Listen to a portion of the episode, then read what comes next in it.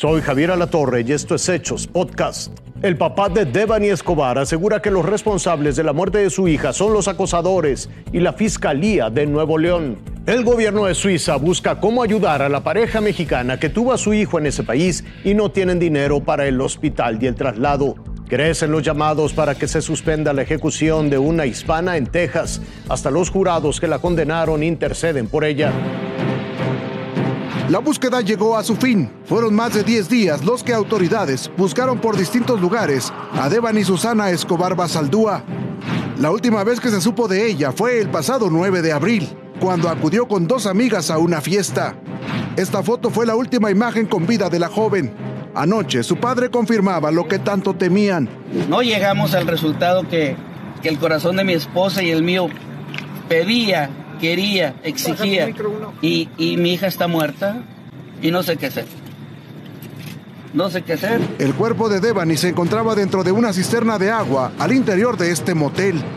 El mismo que días antes ya había sido revisado por investigadores, pero no encontraron nada.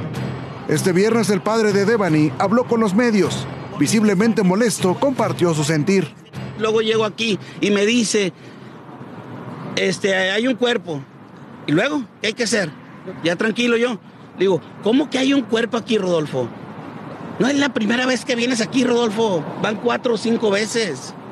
No me salgas con que hay un cuerpo aquí que es mi hija. No me salgas con eso porque me partes el corazón.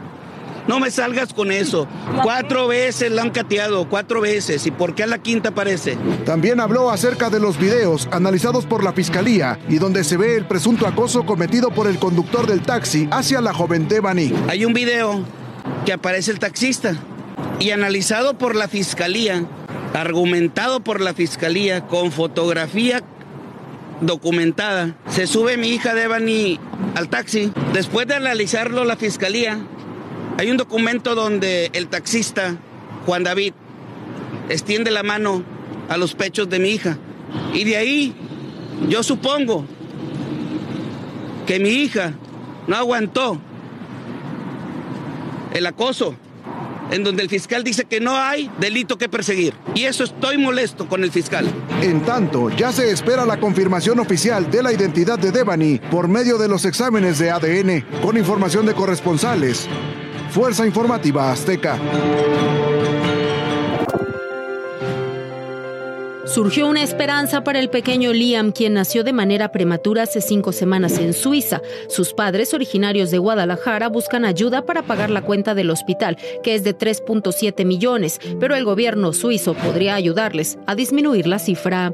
Hay una ventana de posibilidad de que nos brinden apoyo el Estado de Berna para cubrir con nuestros gastos de hospitalización, ya que nos entrevistaron para saber cuánto pudiéramos pagar y aportar a la cuenta y también cómo hicimos para hacer el viaje, porque también ellos nos comentaban este, pues que un viaje a Europa no es barato. Ellos ahorraron durante años para poder concretar el viaje a Europa. Serían dos semanas, pero en la primera Liam decidió nacer y ahora pasan todos sus días en el hospital. En unos días se evaluará si ya lo dan de alta. Sus padres ya pudieron dialogar con la Secretaría de Relaciones Exteriores y analizan que en lugar de una ambulancia aérea que costaría casi 3 millones, puedan viajar en un vuelo comercial con custodia médica. La próxima semana analizarán la posibilidad de que Liam sea dado de alta del hospital y esperan que el gobierno suizo les ayude con la cuenta del hospital para que en unas semanas más puedan regresar a casa. Javier. 27 de abril de 2022. Esa es la fecha de su sentencia de muerte. Será ejecutada en Texas. Melissa Lucio está acusada de homicidio calificado por haber matado a su hija, una bebé de dos años. 15 de febrero de 2007, la pequeña María, que tenía problemas para caminar y era propensa a caerse debido a una discapacidad física leve, cayó accidentalmente de más de una docena de escalones, pero no parecía gravemente herida. Los dos días siguientes su estado se deterioró, dormía demasiado y finalmente se negó a comer.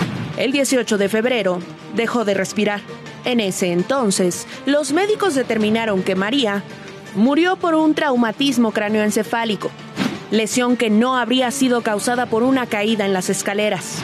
Asimismo, señalaron que la pequeña era víctima de maltrato infantil. Y es que dijeron, el cuerpo de la menor presentaba un brazo roto, marcas de mordidas y múltiples moretones. Sin embargo, la madre refuta y asegura que la niña sufría un trastorno de coagulación de sangre.